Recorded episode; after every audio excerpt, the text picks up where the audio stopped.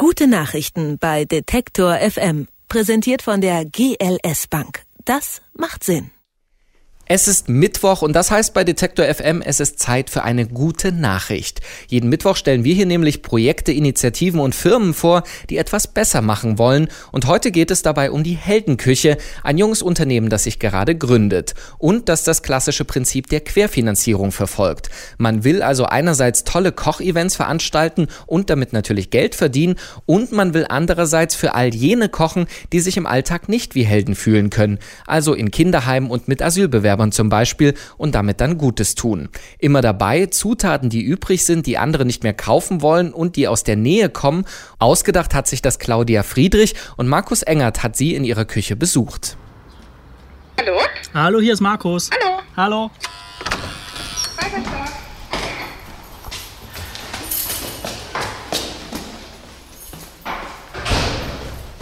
Hallo. Gerade habe ich Möhrchen geschnitten, weil ich dachte, vielleicht willst du ein paar von meinen Aufstrichen kosten. Welche Aufstriche? Die hast du selbst gemacht, die hier Die stehen? habe ich selber gemacht, genau. Okay, auf einem steht Tom Räucher.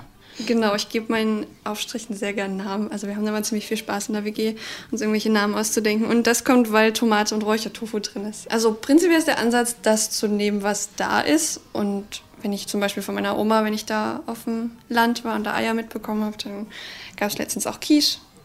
Also ich nehme mir so ein Stück Möhre und dann mache ich, was du mir sagst, denn ich bin hier, um zu helfen. Achso, dass du vielleicht die... Also ich habe dich jetzt nicht unbedingt als, als Helfer eingeplant. Ich helfe trotzdem gern. So, ich koste jetzt Tom Räucher. So. Ich finde es sehr lecker. Und das zweite ist Lindsay Hop. Genau, das ist, kommt von dem Namen Lindy Hop und weil Linsen drin sind, habe ich es Lindsay Hop genannt. Und da ist die Geheimzutat drin. Ich mache sehr gern Sachen aus äh, getrocknetem Brot, habe ich jetzt. Also im Prinzip ist es Brot, was sonst dann jetzt oft weggeworfen wird in vielen Haushalten.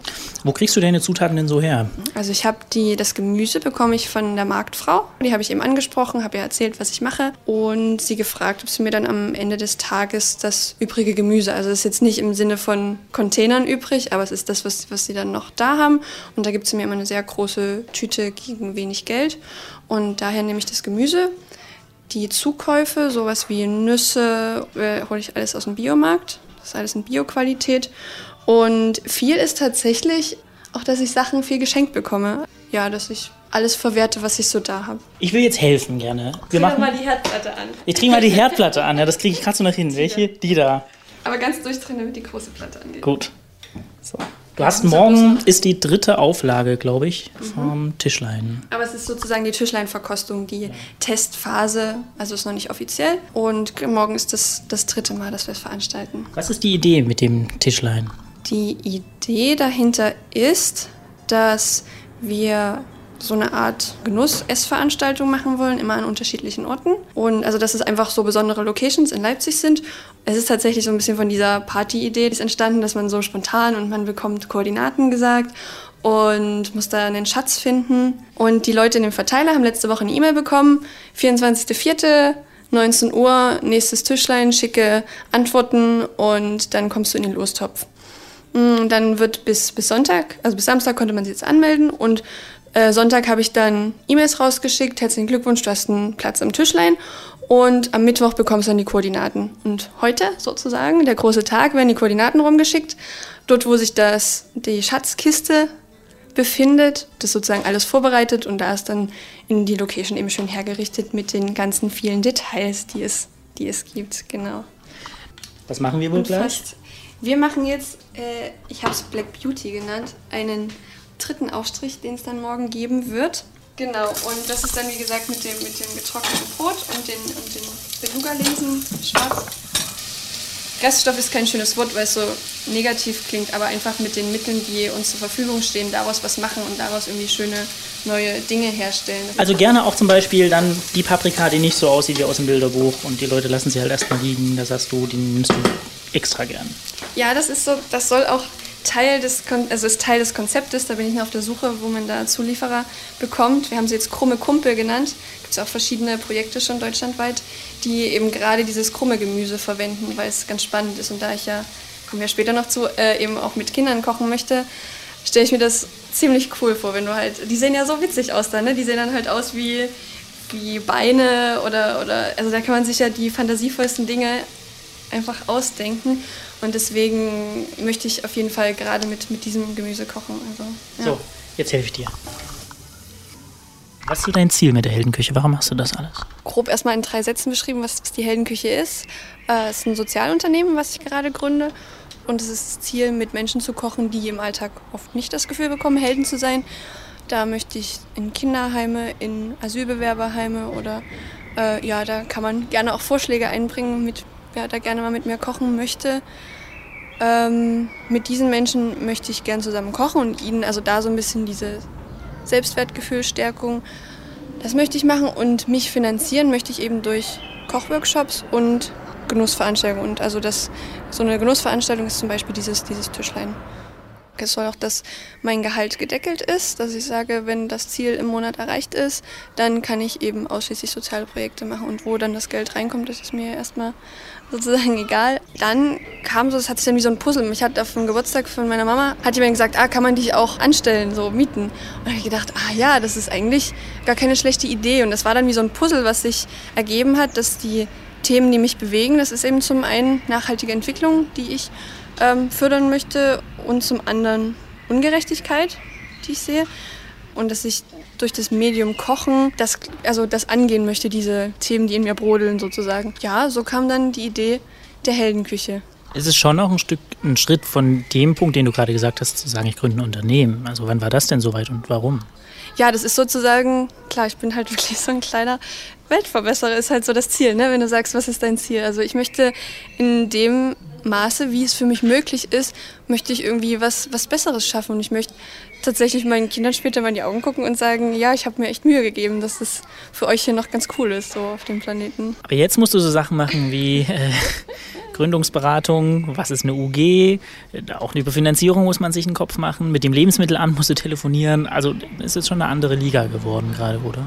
Auf jeden Fall. Und man, also das nimmt auch, man muss da hochmotiviert sein. Das nimmt viel Wind aus den Segeln, dieser ganze bürokratische Kram. Aber wenn man sehr hinter seiner Idee steckt, aber wenn du weißt, wofür es ist, also das ist ja so ein, so ein Ding unserer Generation, dass wir immer einen Sinn hinter Sachen sehen wollen. Ne? Ähm, du siehst halt einen Sinn hinter deiner Arbeit. Du weißt, warum du jetzt irgendwelche Excel-Tabellen und deine ganzen Ausgaben aufschreiben musst, wovon ich halt... Hm, ich lebe halt gerne so, wenn das Geld im Monat reicht, dann ist es gut. Aber es ist jetzt auch wichtig, einfach immer alles aufzuschreiben, was ich dann für Ausgaben habe und ja, das sind viele neue Erfahrungen, die ich mache. Du hast in deinem Konzept, was du für dich so geschrieben hast, gibt es eine Folie, da steht der Wertekanon drauf, der dir wichtig ist. Da stehen das Werte-Potpourri. Ah, Entschuldigung, das Wert. Wir kochen ja, das ja. Da stehen lauter tolle, lauter tolle Sachen drauf. Vielleicht kannst du ein paar erklären, was du damit meinst. Da steht zum Beispiel drauf Open Source. Open, ich bin ein großer Open Source-Fan, ja. Ähm, das ist so dieses Transparenz-Ding, was ein ein wichtiger Punkt für mich ist, weil ich denke, ich finde das so spannend, was es da für Projekte gibt, ne? ob es da solche Open-Source-Autos, die gebaut werden oder diese ganzen Plattformen, da entsteht halt so viel und ich finde es auch so wichtig, wenn man sagt, man will sich als Menschheit weiterentwickeln, dann finde ich es einen falschen Weg zu sagen, das ist jetzt mein, mein Wissen. Es muss immer, ist immer wichtig, dass der Urheber genannt wird, dass es klar ist, wer die Idee hatte, aber dass wir uns ja weiterentwickeln wollen. Was da auch noch äh, wichtige, also die im Wertepotpourri, ein Wort, was ich mir ausgedacht habe. Alternativhaftigkeit ist so eins, was sich auch durch die, das ganze Unternehmenskonzept zieht, dass mich dieses Wort Alternativlosigkeit immer sehr wuschig macht. Es gibt immer eine Alternative, das ist auch noch ein wichtiger Punkt. Vielfalt steht auch drauf, zieht sich auch komplett durch, dass eben die Menschen, mit denen ich koche, ich finde es eben auch so super spannend, dass ich ja sozusagen auf der einen Seite in, in einem Kinderheim oder oder eben mit, mit Behinderten kochen möchte, aber auf der anderen Seite ich auch sehr gerne den universitären Kontakt behalten möchte und dann für die Profs oder also wir hatten auch schon mal eine Anfrage für Catering an der Uni, dass man auch, auch diesen Kontakt und dass man einfach mit vielfältigen Menschen kocht, Vielfalt, was das Gemüse angeht, die Geschmäcker, dass ich super gern mit den unterschiedlichsten Gewürzen koche. Ruhe und handgemacht steht noch drauf. Ja, das ist mir auch immer sehr wichtig. In der Ruhe liegt die Kraft. Da muss ich mich auch selber immer zu zwingen, in Anführungsstrichen. Also wenn man sich immer dann sagt, nee, es wird alles einfach immer besser, wenn man es in Ruhe macht und wenn man sich genügend Zeit für die Dinge nimmt, dann wird's, also das merkt man dann auch, dann kommt was Besseres bei raus, als wenn man es in der Hektik macht. Und das ist so ein Ding unserer Zeit, keine Zeit zu haben. Ja, und handgemacht, das ist mir auf jeden Fall auch sehr wichtig, dass alles irgendwie möglichst selbst gemacht ist. Von dem Brot, was ich backe, über die ganzen Aufstriche und alles das. Und am Ende steht in dem Konzept, wenn du Teil der Bewegung werden willst, dann geht das so. Wie kann man denn jetzt Teil der Bewegung werden? Dass tatsächlich jeder mitmachen kann. Also wenn dass jeder seine Talente, es geht bei Heldenküche auch viel um Potenzialförderung. Wenn er jetzt sagt, ich zeichne gern und hätte total Lust, zum Beispiel, wenn es Tischlein ist, mal so ein paar Zeichnungen zu machen von der Situation und die kann man dann bei dem nächsten Tischlein ausstellen. Und ich kann dann dem Künstler behilflich sein, dass er seine Kunstwerke verkaufen kann und also er dadurch bekannter wird. Ich habe davon dann Bilder, die man vielleicht für die Homepage, dass es einfach ein ähm, sozusagen ein Geben und Nehmen ist, dass ich versuche möglichst viel über dieses Tauschen und, und Teilhaben, habe ich ja da das genannt, dass sehr viel ohne Geld sozusagen laufen kann, dass jeder das einbringt, was er gut kann und, und was er auch einfach gerne macht. Und das, das klappt halt eigentlich auch ganz gut, dass es einfach viele Unterstützer gibt, die sagen, hier, ich mache dir jetzt das Design von dem und dem und ich bringe demjenigen dann das Mittagessen vorbei. Also das ist so, so der Ansatz. Und auch ich komme zu dir und koche aus deinen Vorräten. Das heißt, du kannst zu mir kommen und das, was bei mir so im Kühlschrank rumsteht, wo ich denke, was mache ich jetzt damit eigentlich noch? Oh ja, das mache ich am allerliebsten. Reste kochen ist äh, ja der Traum. Daraus irgendwie was Schickes dann zaubern, ja, auf jeden Fall. Die Heldenküche will für all jene kochen, die sich im Alltag nicht wie Helden fühlen, zum Beispiel mit Zutaten, die übrig bleiben. Und das Geld dafür soll mit tollen Kochevents verdient werden. Gerade wird dafür ein Unternehmen gegründet und das war unsere gute Nachricht heute. Nächsten Mittwoch gibt's eine neue. Gute Nachrichten bei Detektor FM. Präsentiert von der GLS Bank. Das macht Sinn.